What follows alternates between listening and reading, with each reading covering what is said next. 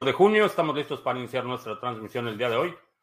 Si es la primera vez que nos visitas, en este canal hablamos de Bitcoin, criptomonedas, activos digitales y algunos temas de política económica y geopolítica que afectan tu vida y tu patrimonio. Estamos transmitiendo en vivo audio y video vía Facebook, Twitch, Twitter y Odyssey.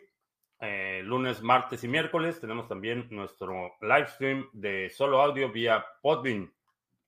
Así es que estamos listos para iniciar. Ya veo aquí que iniciamos en Odyssey, estamos al aire en Podbean.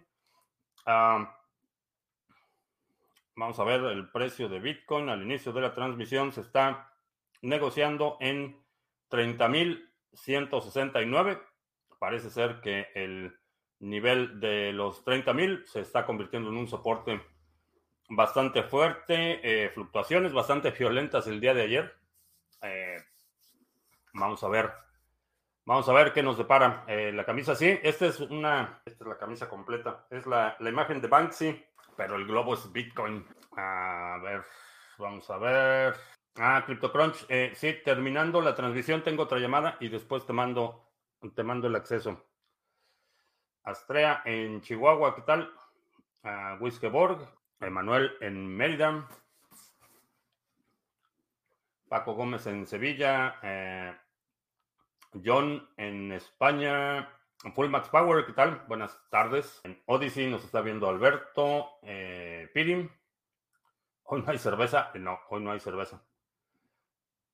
Eh, Cochrane en Vitoria, España. Eh, no, de hecho estuvo súper extraño el clima. Ayer estuvo haciendo mucho calor y entró una tormenta de verano temprano o primavera tardía este, y está haciendo, digo, no frío, pero enfrió bastante el clima y está muy húmedo. Eh, está muy extraño. Ah, estoy estudiando este tema SDR, radio definida por software. no sé si tiene que ver con la radio digital o es codificación de señales de radio. Uh, Nenio, ¿qué tal? Uh, El globo de Bitcoin simboliza la libertad o que Bitcoin se le escapa a los a los no coiners. Eh, ¿sí? Ah, ¿Cómo veo a Solana? Eh, para mí no es una opción viable. Eh, Solana tiene muchos problemas de diseño, de arquitectura, de, en la operación. su excusa es que todavía es una testnet. esa es la excusa que ponen cada vez que se cae. Pero en las últimas semanas se ha caído ocho veces eh, y honestamente no es un no es una plataforma en la que confiaría o le pondría a capital si quieren hacer testnet como lo hizo Cardano. Cardano estuvo en testnet por, por años eh, y el desarrollo fue muy lento y, y mucha gente se desesperó, pero creo que es una mejor vía que hacer promesas que no puedes cumplir y sobre todo cuando tiene que ver con la inversión de terceros eh, es un tema que ah, hay, proyectos que me parecen conceptualmente interesantes, pero creo que todavía no ameritan eh, el nivel de capitalización y el nivel de riesgo para mí. Eh, sé que hay gente que ha ganado con, con cualquier cantidad de cosas, pero especialmente Solana, evaluamos el proyecto para operar un pool de validación de transacciones Ah, no, mal diseño de la red y hemos visto las consecuencias. Se, se calla cada rato, se paraliza y eh, los exchanges tienen que suspender operaciones, no pueden procesar transacciones y se tienen que poner de acuerdo en Discord para relanzar la red. Falla en los principales atributos que me interesan en los proyectos. We're gonna swap the no coiners por si las moscas de la NSA. Thanks, baby. Esperando unas placas para escuchar radio por software. Algo parecido a lo de Randy Brito. Ah, ok. Del lado técnico y seguridad, la diferencia entre Cardano y Polkadot. La diferencia ha sido la, metodología en el desarrollo. Esa ha sido para mí una de las diferencias más significativas. Eh, cómo se ha desarrollado. Polkadot eh, fue fundada por eh, el creador de Parity, uno de los cofundadores de Ethereum, y han transmitido una cultura de, eh, de improvisación y de irresponsabilidad en lo que se refiere al software en producción. Polkadot es otra de las redes que, igual que, que ha sucedido con el cliente de Parity, lanzan, dicen que van a lanzar alguna fecha, empieza la presión, lanzan Ah, ponen en producción código que se supone que no debería estar en producción, se les cae la red, empiezan a buscar culpables. Es una cultura que honestamente no creo que sea conducente al crecimiento y a la eh, consolidación de proyectos que me interesan. Eh, son, es un problema fundamentalmente de cultura de desarrollo que es muy similar a Ethereum con las consecuencias que ya hemos visto para Ethereum. Y no estoy hablando del precio, porque cada vez que hablo de, Ethereum, eh, la gente me dice, pero por, entonces, ¿por qué vale tanto? ¿O, por, qué por, qué está en el lugar número dos, etcétera? Pues, mi, cuñado ganó mucho dinero con Ethereum y, cosas por el estilo. No estoy hablando del precio, estoy hablando estrictamente de la cultura de desarrollo, eh, las metodologías, los procesos, los procedimientos, las prioridades, las implementaciones. Todo eso eh, veo demasiadas similitudes con Ethereum como para eh, ponerle eh, demasiadas esperanzas. No tengo Polkadot en mi portafolio, no participo en ningún proyecto de Polkadot por esa razón, porque no, simplemente no confío en la cultura de desarrollo y en la filosofía de desarrollo que han eh, creado en, el entorno de Polkadot. Tengo una desktop wallet que no se conecta con el pool. Me dicen que es un problema de geolocalización. Eso se arregla con una VPN. En teoría sí. Eh, no sé con qué wallet eh, y con qué pool eh, y quién te está dando el problema de geolocalización, pero en teoría sí. Si tu conexión se ve que viene de otro lugar que es distinto al que estás, eh, sí. Ah, tengo un amigo con Ethereum y está desanimándose porque ve, va en pérdidas. Eh, no le supe explicar el problema que enfrenta Ethereum. ¿Podrías explicar por encima? Eh, ya lo expliqué. El problema fundamental es la, falta de propósito, la, la falta de claridad de propósito y dirección del proyecto. Ese es el problema saben que tienen un problema, saben que es urgente una resolución, pero nadie se ha atrevido a, a, implementarlo y mucho depende de la, falta de liderazgo. Eh, tiene un montón de problemas eh, Ethereum eh, a nivel de, de, los fundamentos dan bandazos eh, las soluciones que han propuesto para la escalación, que es un problema que, no es nuevo y esto es, muy importante subrayarlo. El problema de la escalación de Ethereum no es de los eh, NFTs, no es de este año, no es del año pasado. Es un problema que se detectó, eh, que se identificó desde el 2016, 2017.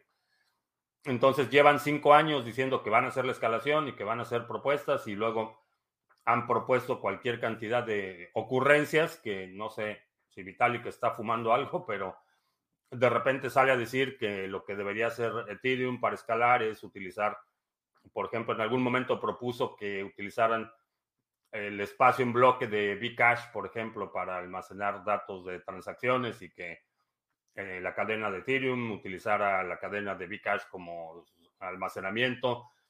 Una serie de eh, eh, de propuestas y de eh, eh, confusión que no tiene ni pies ni cabeza.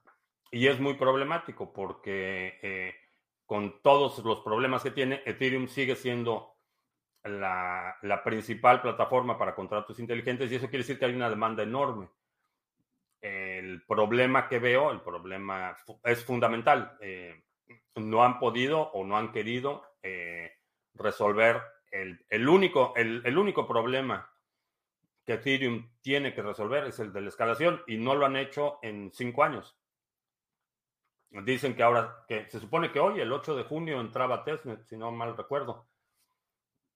Eh, no sé si se activó en testnet, si hizo el merge para, para testnet, pero, pero es un problema que han estado arrastrando por años y eh, se, han, llevado las bombas de dificultad, que era un mecanismo que autoimpuesto para acelerar la transición a proof of stake.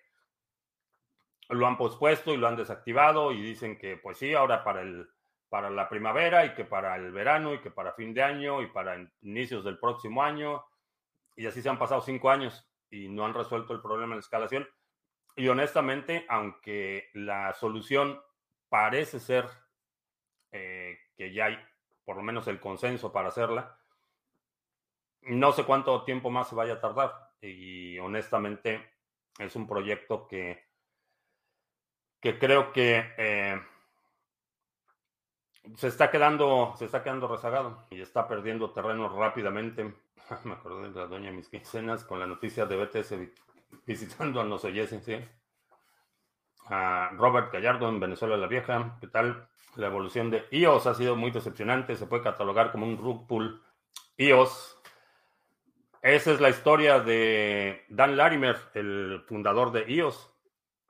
Deja los proyectos votados a la mitad. Una vez que ya, ya cobró su lana, deja los proyectos votados a la mitad y eso ha sido un, patrón que empezó con Beachers hace siete años o algo así.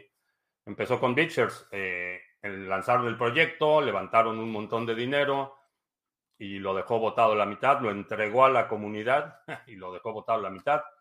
Lo mismo hizo con Steam, levantaron un montón de dinero, empezaron a desarrollarlo y lo entregó a la comunidad, lo dejó votado a la mitad y lo mismo sucedió con iOS y el siguiente proyecto que lance Dan Larimer va a ser exactamente lo mismo. De hecho, hay una, una demanda bastante grande en contra de Block One eh, por precisamente los están acusando de fraude. Pantada matching con el Nomo.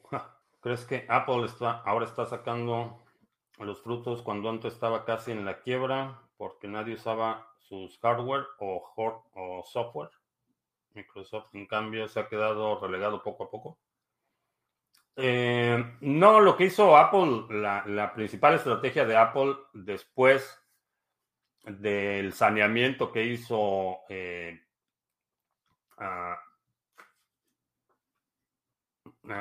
Steve Jobs, se me iba el nombre. Después del saneamiento que hizo Steve Jobs en los noventas, a finales de los noventas, eh, la mayor parte del, eh, de los ingresos de Apple no son computadoras. Eh, computadoras dejó desde probablemente el 2005 o 2006 que lanzaron el iPhone, se despegó de la plataforma computacional y la mayor parte de sus ingresos no, no tienen que ver con computadoras. Pero una de las principales diferencias es que eh, Apple ha desarrollado eh, la mayoría de lo que ha lanzado Apple han sido desarrollos internos. Hacen adquisiciones pequeñas, integran soluciones y lanzan productos. Esa ha sido la, estrategia de Apple. Eh, la estrategia de Microsoft ha, sido comprar productos terminados y ha sido invariablemente un desastre. Cualquier cosa que ha comprado Microsoft ha terminado siendo peor. Llámese Skype, llámese LinkedIn, eh, un montón de, adquisiciones que ha hecho eh, Microsoft que ha, adquirido productos terminados y ha sido una estrategia, en mi opinión, fallida para los productos que adquiere y para Microsoft como tal. Ah, ¿Qué otra marca de laptop me recomendarías aparte de Apple en cuanto a durabilidad? Una de las principales razones de la obsolescencia de los laptops es, el, es Windows, es el software, no es tanto el hardware. Eh, puedes, puedes tener una computadora que tenga 10 años, le instalas una versión de Linux y puede funcionar perfectamente. Ethereum, Solana y Polkadot son proyectos que dentro de varios años no llegarán a nada, pero Cardano se va a paso lento pero firme. No sé si van a llegar a nada. Em, no, no veo un escenario en el, que, eh, por ejemplo, Ethereum desaparezca. Eh, por lo menos no, no por las razones técnicas. Es posible que haya una una guerra civil en Ethereum y, el proyecto se divida y tengamos Ethereum Classic, Classic, Classic y Ethereum Cash, algo así. Eso sí es posible. Pero mm, creo que no van a, van a dejar de ser proyectos relevantes. Van a ser eh, como los proyectos de los que nadie se acuerda, como el, el MySpace de hoy, por ejemplo, que sí, tuvo su lugar en la historia y tuvo su momento y tuvo su momento de relevancia, pero fue desplazado por otros proyectos más atractivos. Consecuencias trajo la crisis del 2008 a México. La crisis del 2008 fue una, una crisis de deuda eh, y como tal, por lo menos a nivel social en México, eh, la gente no depende tanto de crédito como en otros países. El acceso al crédito es muy limitado, entonces el impacto que tienen las crisis crediticias tienden a ser menores en lugares donde la gente depende menos del crédito. En una, eh, en, una escala macro, por ejemplo, eso es lo que observamos. Eh, la razón por la que Texas fue uno de los estados que se recuperó más rápido de la crisis del 2008 es porque buena parte de la población, cerca de 2 millones de habitantes en Texas, eh, no utilizan créditos.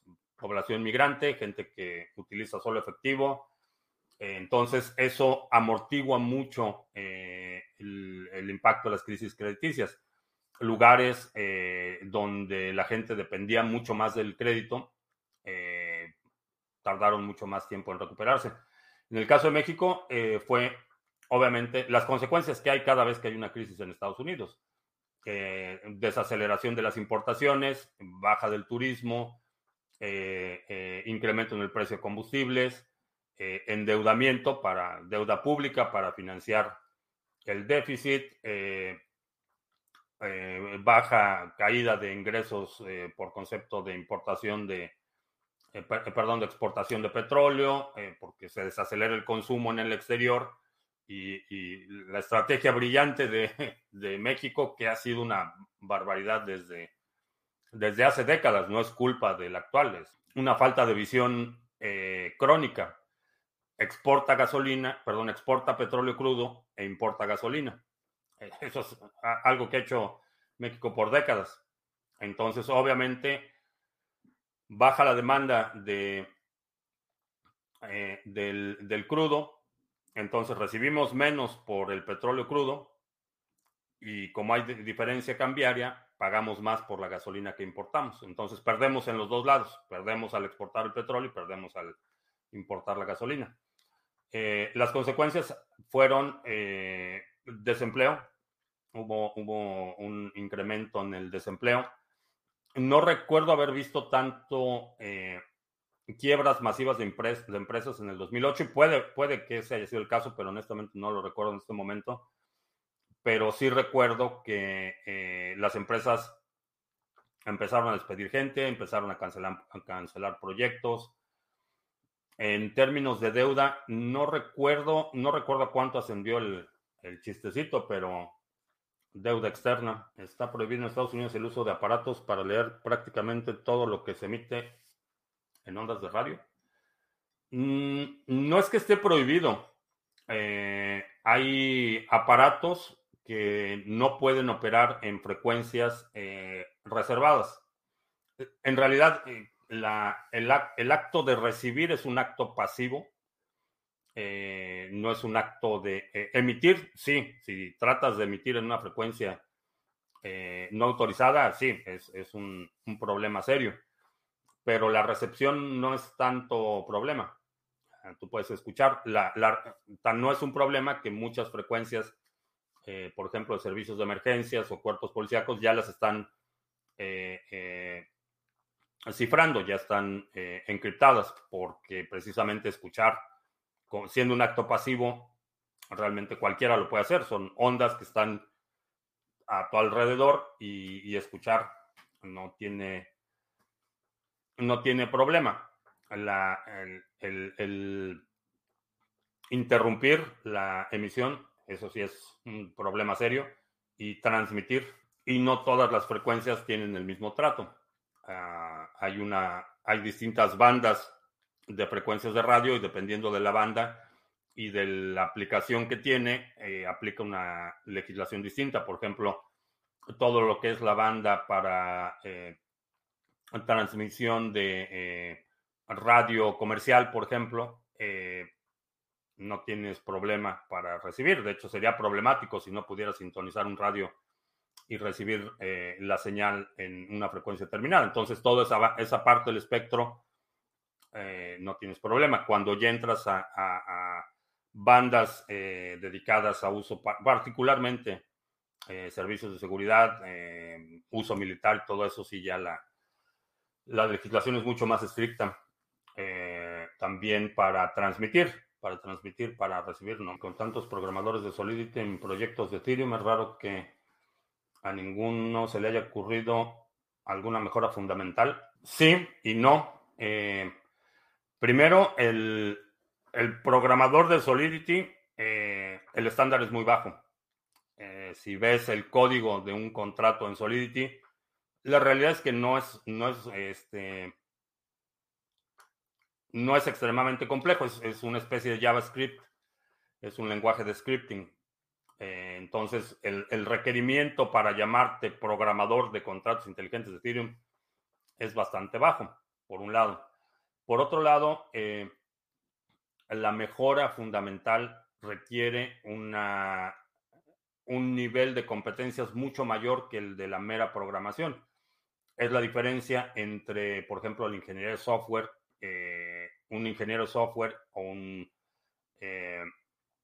lo que le llamarían eh, un, científico computacional, un eh, computer science, eh, ciencias computacionales. la diferencia es estructural. como ingeniero de software, lo que haces es diseñar el andamiaje, no necesariamente programarlo. Programar es la ejecución, pero la parte de arquitectura del sistema, la arquitectura de un, de un sistema eh, de consenso, de transmisión de valor como Ethereum, requiere un nivel de competencias distinto al nivel de competencias de un programador. El programador lo que va a hacer es tomar un problema, dividir ese problema en pequeñas partes y ordenar esas partes en una secuencia lógica para el propósito del programa. Entonces es eh, digamos que el programador es quien ejecuta la secuencia de pasos necesarios para que el programa funcione. La arquitectura del sistema es un, repito, un nivel de competencias distinto. Eh, y el problema, y, la segunda parte de la respuesta es que el problema nunca ha sido la falta de ideas. Ha habido muchísimas ideas, desde absurdas a ideas, buenas ideas, pero de nada te sirve tener un millón de ideas si no tienes la disposición o, la determinación para implementarlas. No importa cuántas ideas tengas. Ah, que la solución de Ethereum esté en una segunda capa. Creo que sí, eso es lo que hizo eh, eh, Ethereum Classic. Eso fue exactamente lo que hizo. Eh, y muchas otras eso es lo que están haciendo. Que creo que sí, creo que es la, la solución correcta para un problema de escalación de protocolo. Ah, Tom KR, ¿qué tal? Mm, David Cripto Libre, ¿qué tal? Ah, ¿Cómo puedo agregar una pasarela de pago en cripto sin tener que pagar muchas comisiones para agregar un e-commerce? Eh, ve a sargachet.cloud. Aquí en proyectos está Sargapay Harmony y Sargapay Cardano. Puedes instalar una solución de WooCommerce, eh, instalas WordPress, WooCommerce y este plugin y ya. Puedes recibir pagos en Cardano o en Harmony y no pagas nada. Es, esa es una contribución que hemos hecho. No tiene ningún costo el plugin. Ah, conseguiste, probaste pasar datos por radio, pero por internet. Eh, no lo implementé, pero sí tengo la documentación para hacerlo que para mí, digo, no le puse ya demasiada atención a ese tema porque no es la solución que necesito. Lo que necesito es algo que, pueda tener la resistencia de qué pasa si se cae una sección de Internet o se suspende el servicio. Eh, de nada te sirve tener un sistema eh, que depende de Internet, otro sistema que depende de Internet. En lo personal, para mí era más importante buscar alternativas para contingencias. Para un viajero que mar ¿qué marca de portátil todoterreno me recomiendas con Linux?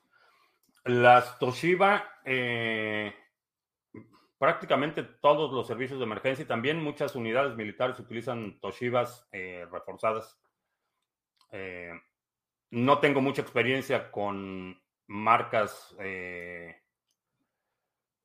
laptops fuera de Apple, porque es la que he utilizado prácticamente toda mi vida. bueno, no, bueno, sí, en alguna ocasión me, asignaron una, ah, para el trabajo me asignaron una con Windows, pero se quedó en el cajón. Eh, las Toshiba tienen reputación de bastante resistencia. El seminario de DeFi. Eh, sí, ya estoy ultimando los detalles del seminario de DeFi. Yo espero que antes de que termine la semana ya tenga los detalles. Sally Rosas en Lima, ¿qué tal? tarde pero despierto, Jack in the Box, nos está escuchando en Podbean. ¿Qué supone que declaren las alts securities? ¿Es, ¿Eso es malo para el precio de los proyectos en cuestión? Eh, sí.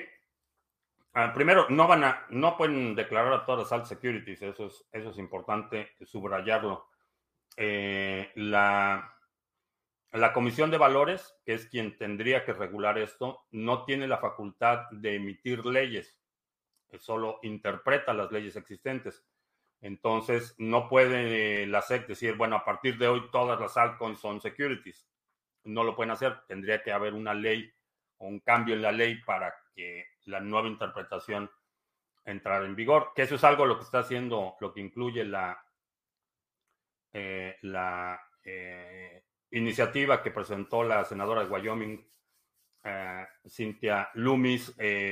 una de las propuestas es que todos los que son tokens, los que son criptomonedas, estrictamente hablando, estarían reguladas por la Comisión de Comercio, no por la Comisión de Valores. Y que la Comisión de Valores tendría que demostrar que un activo es un security antes de poder reclamar jurisdicción sobre ese activo. Entonces, no van a ser una situación en la que digan a partir de hoy todas las altcoins son securities. No, no lo pueden hacer así. Eh, esa es parte de la propuesta que me pareció interesante. Digo, en general, para mí que nos dejen en paz, pero, pero bueno, eh, si van a pasar una ley, pues por lo menos que sea una ley que no destruya demasiado. Es que la inflación y esta, inflación, esta inflación será global. Eh, sí, es global, ya es, ya es global. Cuidado, no hables más del presidente de México que el Stalin de la comunidad se levanta de su tumba. Eh, no hablo mal, eh, simplemente exhibo, exhibo su incompetencia, su corrupción y lo denuncio por haber, haberle entregado el país al narco. Si mando ADA con KYC de Binance a KuCoin y compro BTC y en KuCoin no tengo KYC, ese BTC está limpio. Más limpio, sí, pero de todos modos, KuCoin va a tener registro de transacción, va a tener registro de ese ADA que entró, ese intercambio en su, en su plataforma y la salida. O sea, KuCoin va a tener un registro, es un registro menos completo que el que tiene Binance, eh, pero digamos que es un, un avance, es un avance, una frecuencia alta o baja de radio pudiera ser malo para la salud, eh, sí, es malo para la salud. Es una de las razones por las que las áreas donde están los transmisores de radio y televisión, por ejemplo, son áreas restringidas. Eh, si te paras enfrente de un transmisor de radio, por ejemplo, y estoy hablando de las transmisiones de radio comercial, si te paras enfrente de un transmisor que está operando, te fríes, eh, ¿sí? Depende de de la frecuencia y de la intensidad de la señal de radio, pero, pero sí. En microondas, pues eso es lo que hace un horno de microondas. Eh, las, eh, las ondas de radio aceleran las partículas, las moléculas de agua, y eso es lo que hace que suba la temperatura y eso es lo que hace que se calienten, pero, pero sí, sí pueden ser letales. ¿Cómo se refuerza una laptop? No, las venden ya reforzadas tienen, por ejemplo, la, mayoría de las laptops tienen el marco interno, eh, generalmente es metal muy delgadito. y las nuevas laptops, por ejemplo, las puedes, las puedes doblar así. la parte de atrás, la tapa de la laptop, generalmente es aluminio moldeado. las laptops más robustas son tienen refuerzos internos. Eh, las tapas eh, es generalmente aluminio. Eh, ¿Cuál sería la? Uh, milled. ¿Cuál sería la traducción? fresado. No, fresado no. torneado. Creo que sí. No, torneado tampoco. no sé, no sé cómo se llama la técnica, pero tomas un bloque de aluminio y tienes un como una broca que corta pero eh, es un método en el que tienes el bloque material y estás extrayendo material para tener la forma deseada. El otro tienes una placa delgada de aluminio y tienes un, un, eh, molde que con presión dobla eh, el aluminio, la placa de aluminio para hacer la forma. No sé cuál será la traducción. esa es una diferencia sustancial. Moldeado, sí, la, moldeado es cuando tienes el, molde y haces la, presionas la lámina y toma forma. La otra es el, tienes una placa o un bloque y tienes una, una broca, como traducirlo, una broca, y esa broca remueve el material necesario para obtener la forma. Troquelado. Troquelado es la, la palabra correcta. microondas viejo y no, y no he comprado uno más nuevo por dejadez. ¿Es malo? No. Digo, mientras no, mientras cierre bien la puerta, no tienes problema. Son menos eficientes, tienden a consumir más energía, pero, pero no tienes problema. Si conozco el proyecto Son Exchange de paneles solares, pagan renta en BTC. He escuchado el proyecto. Eh, tiene mucho que no eh, que no actualizo a ver en qué va y, demás. Recuerdo cuando lo lanzaron.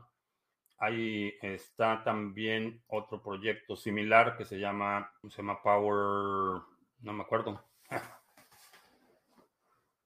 Eh, no me acuerdo cómo se llama, el proyecto, pero hay, hay, distintos en esa clase y me parecen interesantes los proyectos. Eh, ese en particular tiene mucho que no lo he revisitado, no sé en qué va, no sé si cómo está funcionando, cómo ha crecido la infraestructura.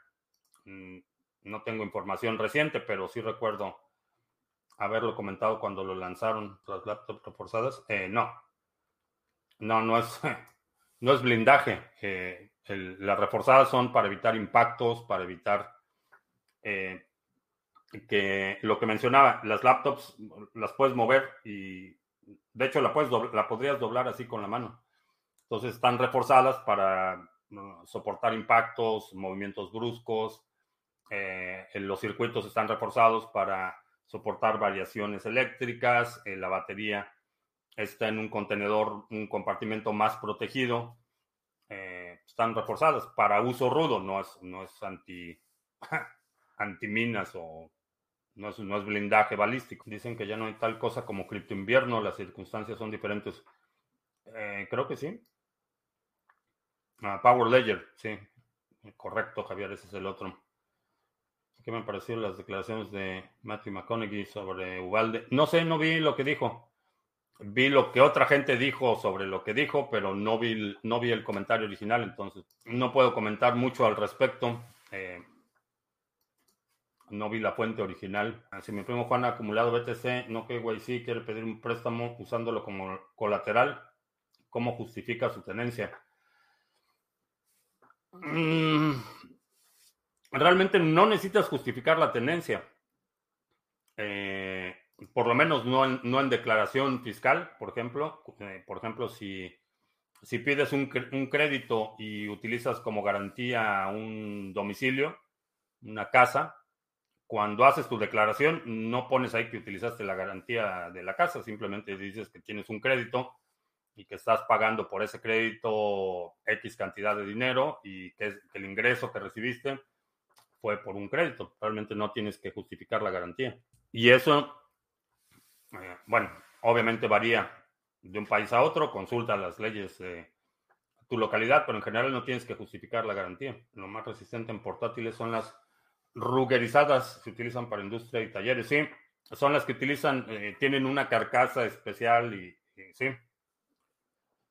Los servicios de emergencia son las que utilizan. Si la SEC exigiera a Cardano obtener toda la información, ¿es posible que la SEC la obtenga? Eh, no sé a qué te refieres con toda la información, pero una de las razones por las que Cardano se lanzó como se lanzó es porque fue de acuerdo a las leyes vigentes en Japón, no, en Japón no, en, creo que fue en Hong Kong, pero eh, no, el, por ejemplo, la, la, oferta inicial de Cardano no estuvo disponible para ciudadanos o residentes en Estados Unidos. Cambiar mis placas del chaleco por laptops reforzadas.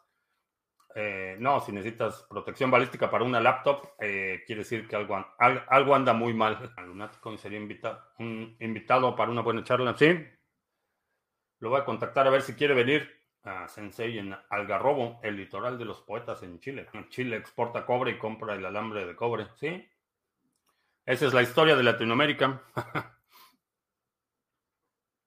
Guatemala exporta café y compra Starbucks. ¿Tendrías una caravana de migrantes o preferirías saltar el muro solo? Eh, no, probablemente, si tuviera que cruzar así, cruzaría solo. A lo mejor por momentos me, me, me, movería en paralelo con la caravana, pero cruzaría solo. Seba, ¿qué tal? Tuve que lidiar con el bicho la última semana. Ah, pues espero que ya estés mejor. Espero que ya estés mejor, Seba. Invitas a BTC Andrés, lo veo muy buen tío. Vamos, vamos a, a invitar algún, algunos eh, personajes de la comunidad de habla hispana. A nivel de humanidad, ¿crees que nos extinguiremos? Eh, no. No, eh, creo que vamos a evolucionar y mencionaba ayer la charla que tiene en TED Juan Enríquez sobre la próxima iteración de la, de la raza humana, que vamos a dejar de ser Homo sapiens para convertirnos en Homo evolutis, que es la, la primera especie en el planeta que controla su propia evolución. Para allá vamos. Eh, interesante, pero digo, si, dejar de ser Homo sapiens para convertirnos en una nueva especie le, lo consideras extinción, sí nos vamos a extinguir. Eh, como especie, vamos a. Mi, mi, mi, hipótesis es que vamos a seguir evolucionando. Y en el futuro, lo que hoy es la raza humana será otra cosa distinta, genéticamente hablando, pero vamos a evolucionar. El Homo evolutis es el transhumanismo. No, todavía no. Es un paso previo al transhumanismo. Uh, algún perdido en Podvin dejó un mensaje con un signo de interrogación ah, un signo de admiración y se fue. Vamos a hacer anuncios aprovechando. Bueno, mencionaba la página de Sarga. Eh, ya están aquí en una sola página todos los proyectos de Sarga. Eh, tenemos todos los pools de staking que operamos. Cada pool ya tiene su propia sección dedicada con información sobre el desempeño del pool, eh, tutoriales, preguntas frecuentes, ya está todo concentrado en un solo lugar. Chécalo en sargachet.cloud. También están los pools de minería y otros proyectos que estamos desarrollando. Eh, también, si estás en el sector de las criptomonedas, es importante que protejas tu actividad online de criminales y vigilancia no deseada. Para eso utilizo NordVPN. Eh, la he utilizado y recomendado ya desde hace tiempo. Y si contratas el servicio utilizando el enlace que está apareciendo en la pantalla y que está en la descripción del video o del podcast, si nos estás escuchando en la versión de podcast, eh, NordVPN te va a presentar la oferta, la mejor oferta disponible en ese momento. Y eh, si contratas el servicio, eh, a ti no te cuesta más, nos da una pequeña comisión y todos contentos. Yo acumulo más Bitcoin y eh, por último, el exchange de criptomonedas TV, donde en colaboración con SimpleSwap ya puedes hacer intercambios cripto a cripto sin KYC. Eh, tienes la opción de comprar con tarjeta de crédito débito, pero ahí sí tienes que dar información personal. Mientras sea eh, KYC, perdón, mientras sea cripto a cripto, no necesitas proporcionar ningún dato. Eh, chécalo en exchange.criptomonedastv.com. Y ya. Ahora los anuncios son más rápidos porque ya tenemos página de Sarga y ya, nada más menciono la página, no tengo que ir pool por pool. Ah, ¿Conoces Ed Manifiesto? Sí. Sería buen invitado para el canal. sí, eh, de hecho dio un curso en, en ¿Dónde fue? A finales del año pasado iba a tomar un curso con él un, fin de semana, pero se me complicó el calendario y ya no pude asistir, pero tengo, tengo interés en, checar su... Tiene un curso de dos días bastante interesante. Las caravanas de migrantes pretenden que otro país les solucione sus problemas. Ah, sí y no. Eh, Sí, porque asumen que el, por lo menos el gobierno del país destino va a ser un poco más decente que el gobierno del país que están, del que están saliendo.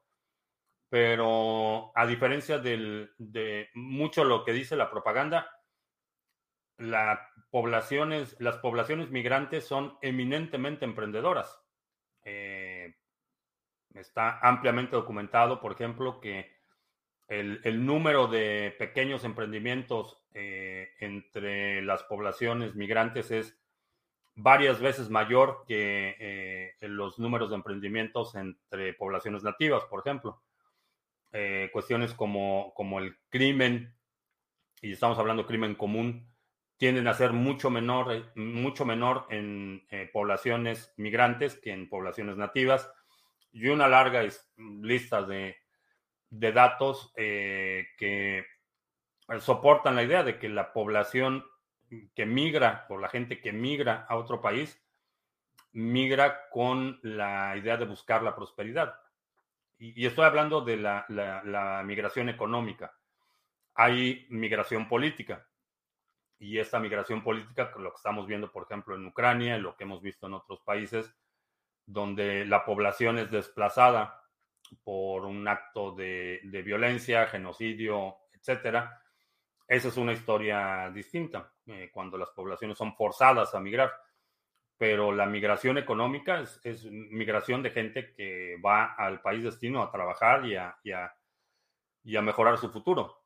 Entonces, no, no van a que les resuelvan el problema, no van a que eh, les den, por lo menos esa ha sido mi experiencia aquí en Estados Unidos. La experiencia en otros países puede ser distinta, pero mi experiencia, la, a, los que ves ahí poniendo los, arreglando los tejados este, en el verano con 40 grados de temperatura, son a los hispanos, gente migrante, los que ves ahí en la construcción, la jardinería, todo lo que es trabajo manual está dominado por, por migrantes y no vienen aquí a que les resuelvan nada.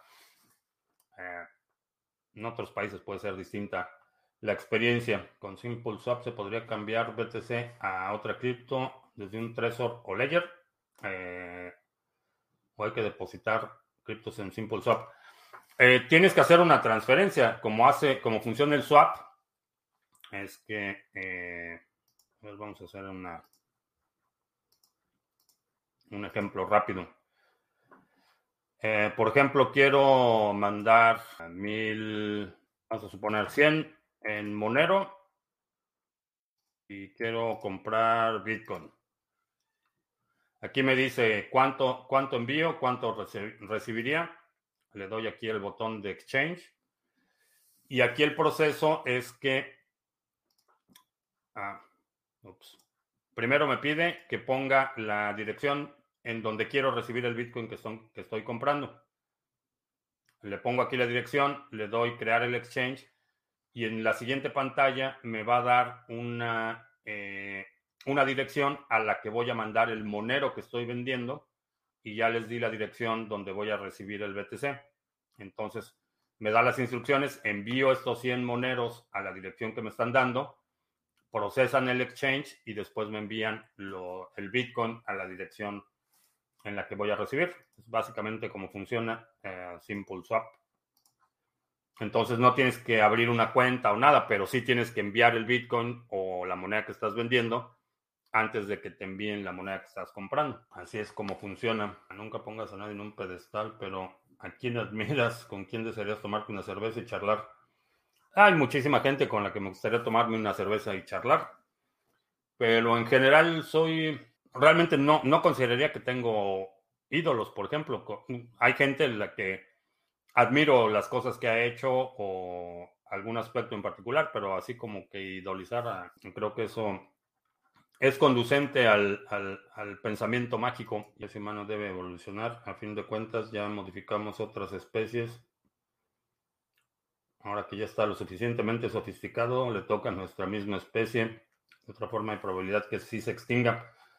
Sí, cualquier, cualquier especie, y este es el orden natural de las cosas, cualquier especie que eh, deja de evolucionar desaparece.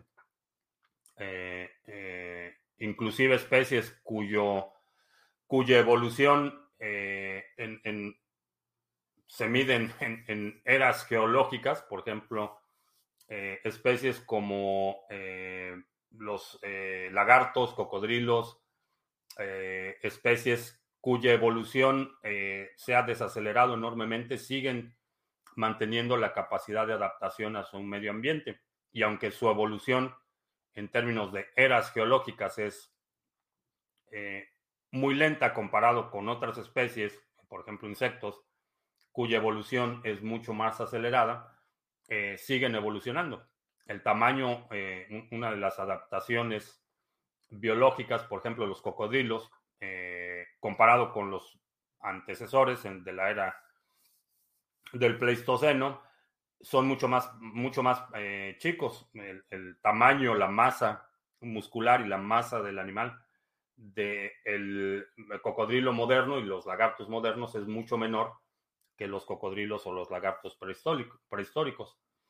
Eh, pero siguen evolucionando y cualquier especie que deja de evolucionar eh, desaparece o que no puede evolucionar eh, a una velocidad que le permita adaptarse al cambio en el medio ambiente. Cambia el medio ambiente muy rápido, las especies que no se pueden adaptar rápido a ese cambio eh, desaparecen.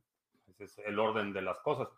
Y eso incluye a la especie humana. No nos salvamos, eh, por más sofisticados que estemos, no nos salvamos de esa ley natural. Entonces, sí, hemos eh, hasta ahora dominado mm, mm, bastante bien el proceso de eh, primero reproducción selectiva de plantas, animales, eh, después la modificación genética y el siguiente paso es nuestra propia evolución. De Calico, la empresa de Google dedicada a estudiar el envejecimiento, ¿crees que puede encontrar en corto plazo un tratamiento que alargue la vida de forma ilimitada? Hay muchos proyectos que están tratando de retrasar el envejecimiento. Eh, creo que los primeros seres humanos que van a vivir 150 eh, años, por ejemplo, ya nacieron, nacieron eh, en la última década. Eh, creo que vamos a ver una prolongación progresiva de la longevidad, pero tanto así como ilimitado, mm, creo que todavía no, todavía no. Y honestamente no sé si me gustaría tener vida ilimitada. No estoy seguro que sea una buena idea. Y una de las razones es por lo que estábamos hablando. Como, como seres humanos, eh, aun cuando nuestra tecnología ha evolucionado de forma muy acelerada, eh, cognitivamente nuestro cerebro no ha evolucionado al mismo ritmo. Por eso ahí eh, tenemos una enorme disonancia entre el, el, modelo social en el que estamos inmersos y nuestro cerebro primitivo hay todavía una, discrepancia eh, eh, en la velocidad a la que estamos evolucionando como sociedad y la velocidad a la que evolucionamos como individuos, como especie. Eh, entonces, no sé, no estoy seguro que sea una buena idea vivir para siempre. nadie te obligaría a tener la vida ilimitada. Pero imagino que podría tratarse quien quiera. sí, pero entras ahí en, la cuestión que hablo de la evolución social a una eh, velocidad diferente a nuestra evolución individual. ¿Qué pasaría en el contexto social, por ejemplo? Eh, ¿Qué le dirías a tu familia? No, pues ya me quiero morir. Eh, ¿Hasta dónde tendrías que tener consideraciones de tu entorno inmediato? ¿Qué le dirías, por ejemplo, a tu esposa? Este, no, no me voy a tratar porque ya me quiero morir. Este, o, que vivas más que tus hijos, por ejemplo. Que tus hijos digan, no, pues yo no me quiero tratar y tú sigues viviendo y resulta que entierras a tus hijos y entierras a tus nietos. Hay, hay muchas consideraciones que no es tan simple como decir, bueno, pues ya vivo para siempre o, tengo la opción de vivir para siempre o de vivir más que mis bisnietos, por ejemplo. Eh, eh, no es tan simple el problema, es, un, un tema bastante complejo, eh, no solo desde el punto de vista estrictamente eh, médico, biológico o, tecnológico, sino las implicaciones sociales que este tipo de fenómenos tendrían. Por ejemplo, eh, ¿qué pasaría con el tema de la propiedad? Si yo voy a vivir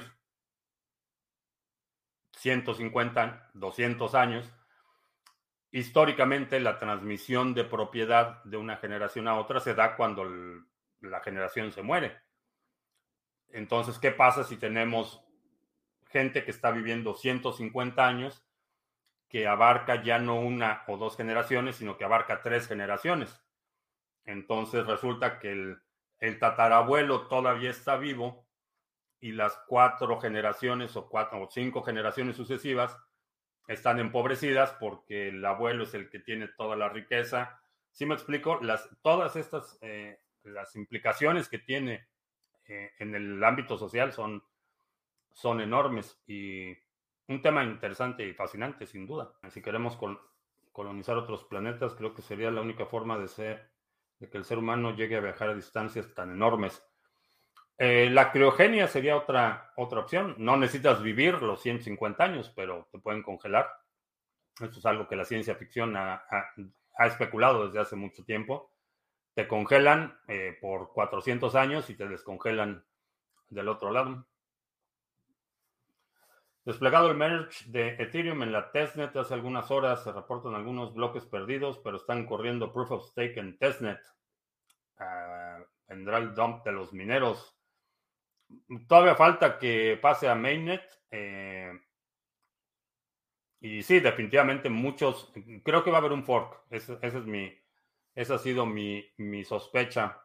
Eh, los mineros van a hacer lo imposible por mantener la cadena eh, proof, of, proof of work y los que no hayan hecho planes ya para una migración, para, migrar, para minar otra cosa, creo que van a tratar de prolongar la vida de Ethereum en su estado actual. Se daría por tener una novia de 20 años.